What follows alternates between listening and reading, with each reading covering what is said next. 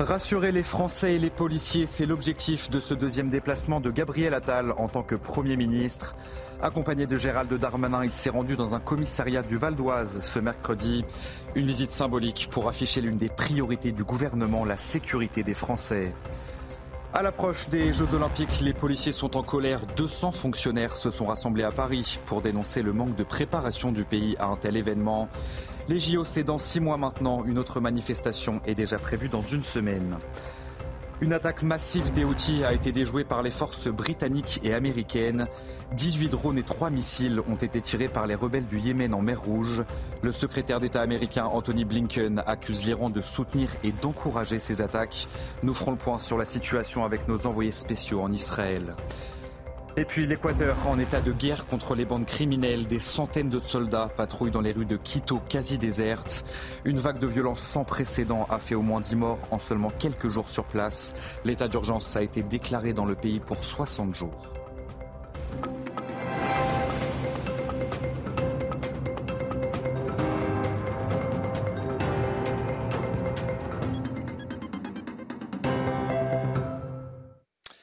Bonsoir à tous, très heureux de vous retrouver sur CNews pour l'édition de la nuit, deuxième jour en tant que Premier ministre et déjà deuxième déplacement pour Gabriel Attal après une visite dans le Pas-de-Calais mardi.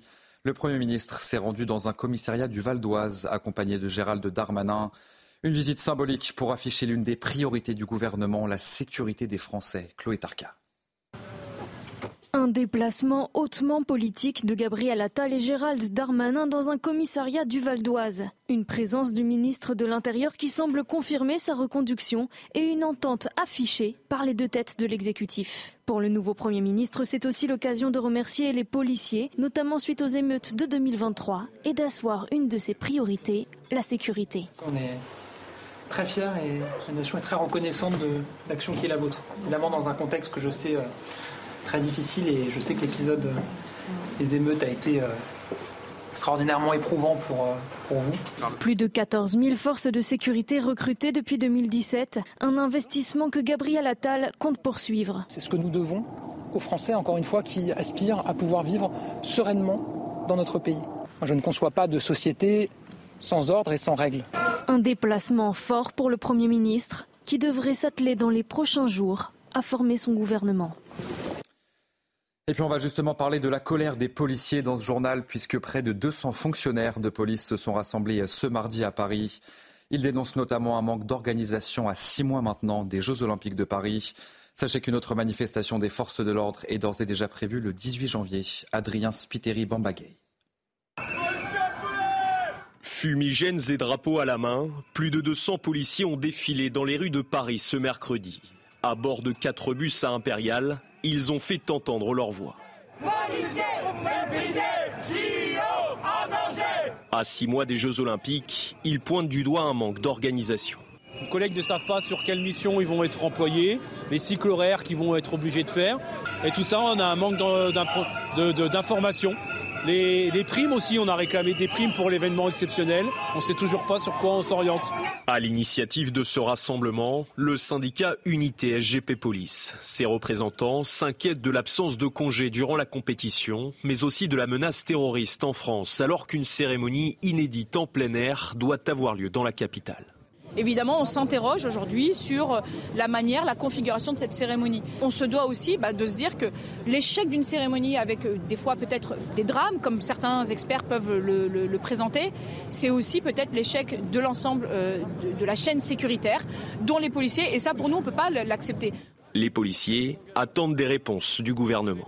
Aujourd'hui, l'état d'esprit, il n'est pas conditionné à 100% pour qu'on soit présent sur les Jeux Olympiques. Ça va être justement tout l'intérêt du dialogue social. Et nous, aujourd'hui, on alerte nos autorités pour leur dire attention, les policiers ne sont pas prêts dans leur tête. Le 18 janvier prochain, ils appellent à une journée noire. 13 syndicats devraient y participer.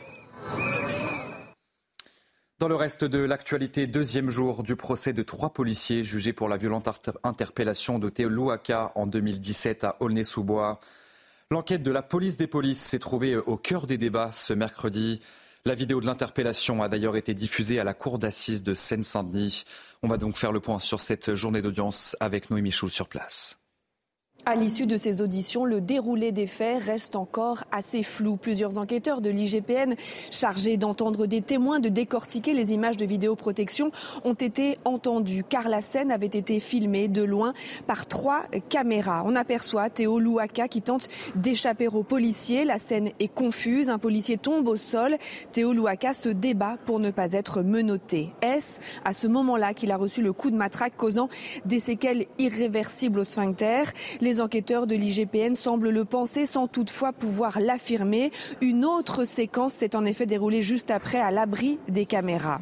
Le soir des fêtes, Théo Louaka avait expliqué que son pantalon avait été volontairement baissé et son caleçon écarté par un policier.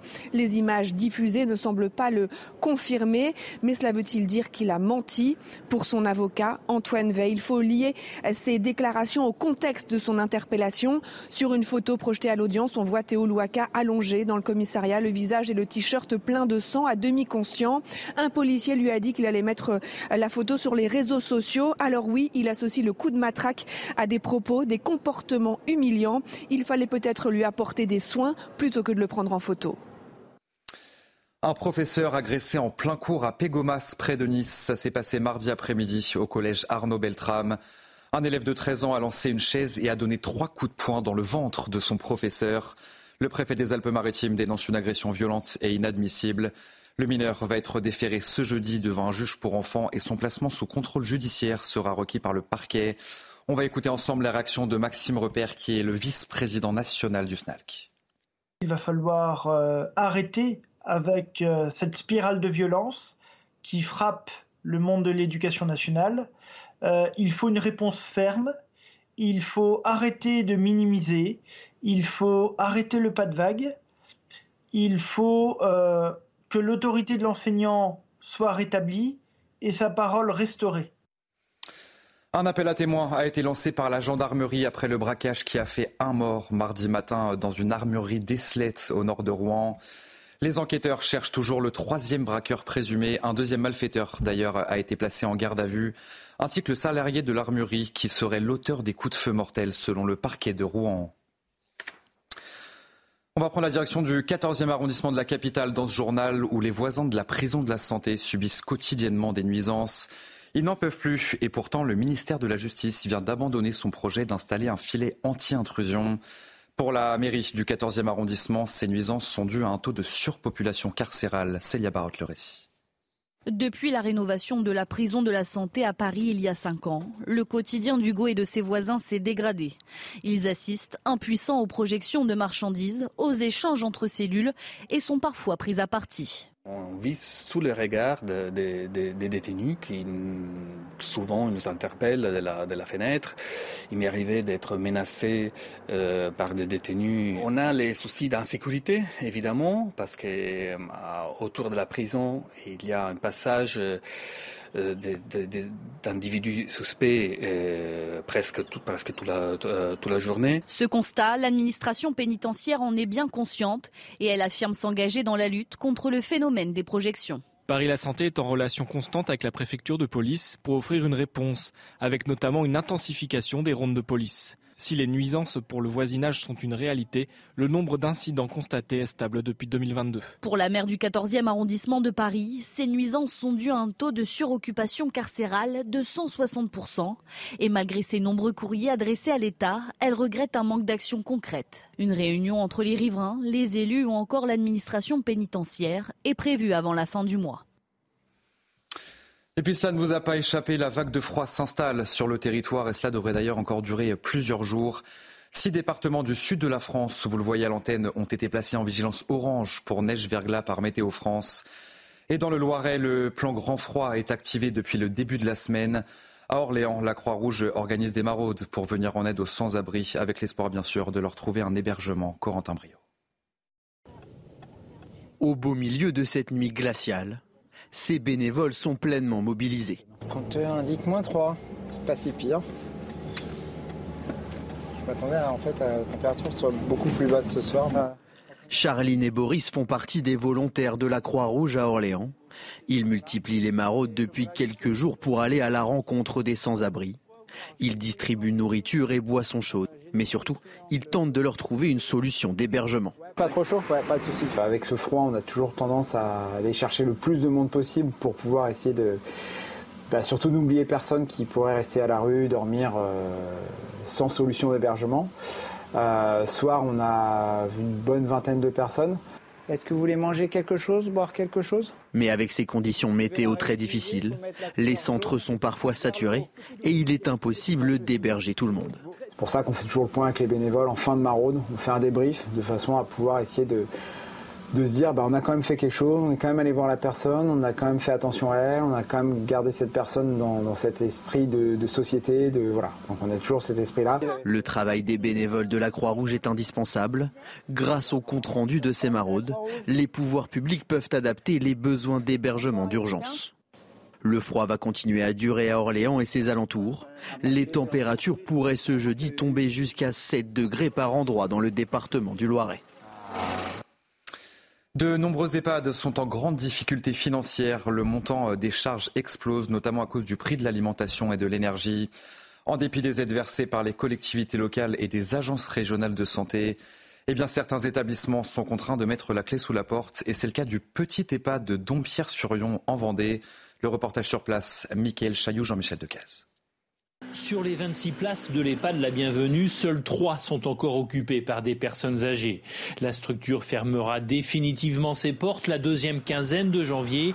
Tous les résidents et personnels sont replacés dans d'autres établissements. La Bienvenue était devenue trop petite pour résister à l'envolée des charges fixes. Euh, lorsqu'on fait face à une alimentation qui, prend 13% en moyenne, le, coût de, de l'énergie évidemment qui a fortement augmenté en 2022-2023, là en l'occurrence on, atteignait euh, près de 15 000 euros par, euh, par résident. Soit 690 000 euros de déficit cumulé. Selon l'association des directeurs d'EHPAD de Vendée, 15 établissements sont dans le rouge dans le département et 8 ont dû solliciter une aide d'urgence. L'augmentation de 5% des dotations du département et de l'ARS se révèle insuffisante. Le risque ultime, c'est effectivement la fermeture de l'établissement ou que les établissements publics, euh, qui sont majoritaires en France, finalement soit vendu à euh, effectivement des, entreprises privées, des groupes privés. Mais euh, vous ne pouvez pas fermer un établissement du jour au lendemain. Qui va s'occuper de ces, de ces personnes âgées? L'autre solution, c'est d'augmenter le prix de l'hébergement, et ça a déjà commencé, au risque d'écarter les personnes âgées aux pensions de retraite les plus limitées. Dans le reste de l'actualité, les forces britanniques et américaines ont abattu 18 drones et 3 missiles tirés par les Houthis en mer Rouge. Le gouvernement britannique parle de la plus importante depuis le début de la guerre. Les Houthis multiplient les attaques contre des navires en mer Rouge. Le Conseil de sécurité de l'ONU exige d'ailleurs l'arrêt immédiat des attaques des Houthis. On va faire le point avec nos envoyés spéciaux à Talsar en Israël. Thibault Marcheteau, Fabrice Esner. La pression s'accentue en mer Rouge avec les nombreuses attaques de la part des rebelles yéménites, les Houthis. En effet, ce mardi, l'armée euh, américaine, mais également l'armée britannique, euh, disent avoir déjoué l'une des plus grandes attaques des Houthis qui visait un euh, navire de commerce. En effet, 18 drones, mais également 3 missiles ont été interceptés par des avions de combat américains qui ont décollé depuis le porte-avions Eisenhower qui se situe dans la région depuis maintenant plusieurs jours. Cette attaque, c'est la 26e attaque de la part des Houthis visant donc des navires de commerce. C'est une région très importante pour euh, l'économie internationale puisque 12% euh, des bâtiments commerciaux euh, internationaux transitent dans cette mer Rouge, notamment pour rejoindre le canal de Suez. Alors la sécurité va augmenter dans cette mer Rouge avec notamment la Royal Navy. Vous savez, c'est la marine britannique qui a décidé d'envoyer une frégate supplémentaire en plus pour la sécurité de la région. Et puis Anthony Blinken accuse l'Iran de soutenir et d'encourager ces attaques en mer Rouge. Je vous propose donc d'écouter le secrétaire d'État américain. C'était ce mercredi soir à Bahreïn, dans le cadre de sa tournée régionale. Ces attaques ont été soutenues et encouragées par l'Iran, avec de la technologie, de l'équipement et des renseignements. Uh, uh, Nous avons régulièrement prévenu l'Iran, comme d'autres pays l'ont fait, que le soutien qu'ils apportent aux outils doit cesser. L'escalade du conflit n'est pas dans leur intérêt. Nous ne sommes pas les seuls à avoir envoyé ce message à l'Iran. Et puis on va prendre la direction de l'Équateur dans ce journal où le président Noboa a déclaré son pays en état de guerre contre les bandes criminelles liées au narcotrafic. Une vague de violence sans précédent a fait au moins 10 morts en Équateur depuis lundi dernier. Des centaines de soldats patrouillent d'ailleurs quotidiennement dans les rues quasi désertes de Quito. L'état d'urgence a été déclaré pour 60 jours sur place. Image commentée par Marie-Victoire Dieudonné. Regardez. Les rues sont quasi désertes. Des centaines de soldats patrouillent ici à Quito, la capitale équatorienne. L'état d'urgence a été déclaré pour 60 jours après l'évasion du puissant chef de gang Fito et des nombreuses mutineries dans les prisons. Élu il y a quelques mois, le président de l'Équateur avait comme ambition le retour de la sécurité dans le pays. Sa réaction se veut ferme. Nous vivons dans un état de guerre contre le terrorisme. Il ne s'agit pas de groupes criminels organisés, mais de terroristes, dont certains se financent grâce au trafic de drogue, d'êtres humains, d'organes et d'armes. À Quito, les habitants sont désemparés. Il n'y a pas de sécurité. Ils ont peur. Tout est fermé. Il n'y a plus de magasins. Aucun commerce n'est ouvert par peur qu'ils viennent tout piller. Nous devons toujours sortir parce que personne ne résoudra le problème de l'argent pour nous. Mais nous avons très peur, avec beaucoup d'incertitudes, à la fois financières et personnelles. La meilleure chose à faire est donc de les éviter, de se cacher, car on ne peut pas s'opposer à des criminels bien armés. Le petit pays d'Amérique du Sud était autrefois considéré comme un havre de paix en Amérique latine. Il est depuis 2018 gangréné par le trafic de drogue et les gangs criminels. Et face à cette situation extrêmement tendue, le ministère des Affaires étrangères invite les ressortissants français résidant en Équateur à adopter la plus grande prudence. Et à suivre avec attention l'évolution de la situation, bien sûr. Les Français qui envisagent un voyage en Équateur dans les prochains jours sont invités à différer leur projet dans la mesure du possible. Vous restez bien avec nous sur CNews, c'est l'heure de votre journal des sports. Et on commence ce journal des sports avec du handball. Première journée du championnat d'Europe pour l'équipe de France et première victoire contre la Macédoine du Nord. Une victoire 39 à 29. Les Bleus ont démarré timidement la rencontre avant de prendre leur envol en seconde période et de terminer assez largement avec 10 points d'écart donc. Un premier test réussi pour les partenaires de Nicolas Karabatic. La prochaine rencontre, ça sera ce dimanche contre la Suisse. On poursuit ce journal des sports avec du basket et c'est le grand retour ce jeudi soir de la NBA en France. Cleveland affronte Brooklyn à l'accord Arena de Paris, une rencontre que vous pourrez suivre d'ailleurs en clair sur Canal Plus à 20h. On voit ce sujet ensemble de Yann Desno cette nuit. Tous tournés vers ces hommes en noir, les joueurs des Brooklyn Nets. Ceux qui sont présents au Palais des Sports, Marcel Cerdan de Levallois, ont conscience d'être des privilégiés. Sympa euh, d'être dans une salle pendant un vrai entraînement NBA parce qu'on n'a pas souvent le droit euh, d'assister à un entraînement. Avec en plus l'opportunité de les interviewer pour Canal+, c'est le meneur de jeu Spencer Dinwiddie qui s'est présenté. The travel makes it different, um, but overall I think it's going to be uh, very similar. 14h30, entrée en piste des Cleveland Cavaliers et de leur star Donovan Mitchell, déjà prêt à faire le spectacle. C'est un joueur qui a planté 71 points dans un match NBA. C'est loin d'être une performance anodine. C'est la meilleure performance offensive d'un joueur depuis 2006. Hein. Et, Kobe Bryant, le regretté Kobe Bryant, avec son, son match à, plus de 80 points. Et avec leur arrière scoreur, les Cavs nourrissent de grandes ambitions. Big game tomorrow. Um, I mean, we flew all the way out here for this game, so uh, we definitely want to come out here and uh, and show that we're here to win, and we'll definitely be in the playoffs and hopefully go as deep as possible. And um, the goal is always a championship. Au public français maintenant de constater si ces Cavs sont vraiment taillés pour viser les sommets. Allez, place au football avec un choc ce mercredi soir pour la demi-finale de la Supercoupe d'Espagne entre le Real Madrid et l'Atlético de Madrid. Un derby, vous l'aurez compris, 100% madrilène qui a tourné à l'avantage des Méringués. 5 buts à 3 après prolongation au terme d'un spectacle d'une très grande intensité. Une rencontre marquée notamment par le but d'Antoine Griezmann qui devient le seul meilleur buteur de l'histoire de l'Atlético. Mais sa réalisation ne suffit pas donc pour qualifier son équipe car c'est bien le Real qui ira en finale de la Supercoupe. L'autre demi-finale est prévue ce jeudi soir. Elle opposera le Barça à Osasuna. En Angleterre, Liverpool s'impose ce mercredi soir contre Fulham en demi-finale allée de la League Cup. Un succès de buts grâce à des réalisations de Curtis Jones et de Cody Gakpo en seconde période. Les hommes de Jürgen Klopp étaient pourtant menés dans ce match, mais ils ont réussi à renverser la partie. Le match retour se disputera le 24 janvier prochain.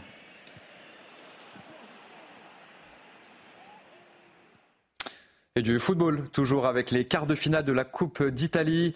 L'AC Milan s'est incliné face à l'Atalanta Bergame sur le score de 2 buts à 1.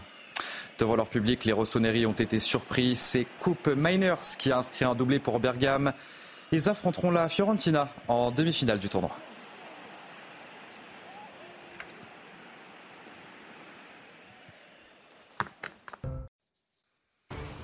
Allez vous euh, restez bien avec nous sur euh, CNews. On se retrouve dans un instant pour un prochain journal. Rassurer les Français et les policiers, c'est l'objectif de ce deuxième déplacement de Gabriel Attal en tant que Premier ministre. Accompagné de Gérald Darmanin, il s'est rendu dans un commissariat du Val d'Oise. Une visite symbolique pour afficher l'une des priorités du gouvernement, la sécurité des Français. On revient donc sur cette information dans un instant.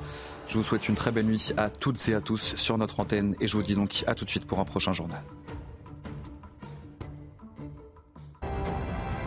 Retrouvez tous nos programmes et plus sur cnews.fr. Selling a little or a lot? Shopify helps you do your thing however you cha-ching. Shopify is the global commerce platform that helps you sell at every stage of your business. From the launch your online shop stage to the first real life store stage, all the way to the did we just hit a million orders stage. Shopify is there to help you grow. Shopify helps you turn browsers into buyers with the internet's best converting checkout. 36% better on average compared to other leading commerce platforms because businesses that grow grow with Shopify. Get a $1 per month trial period at shopify.com/work. shopify.com/work.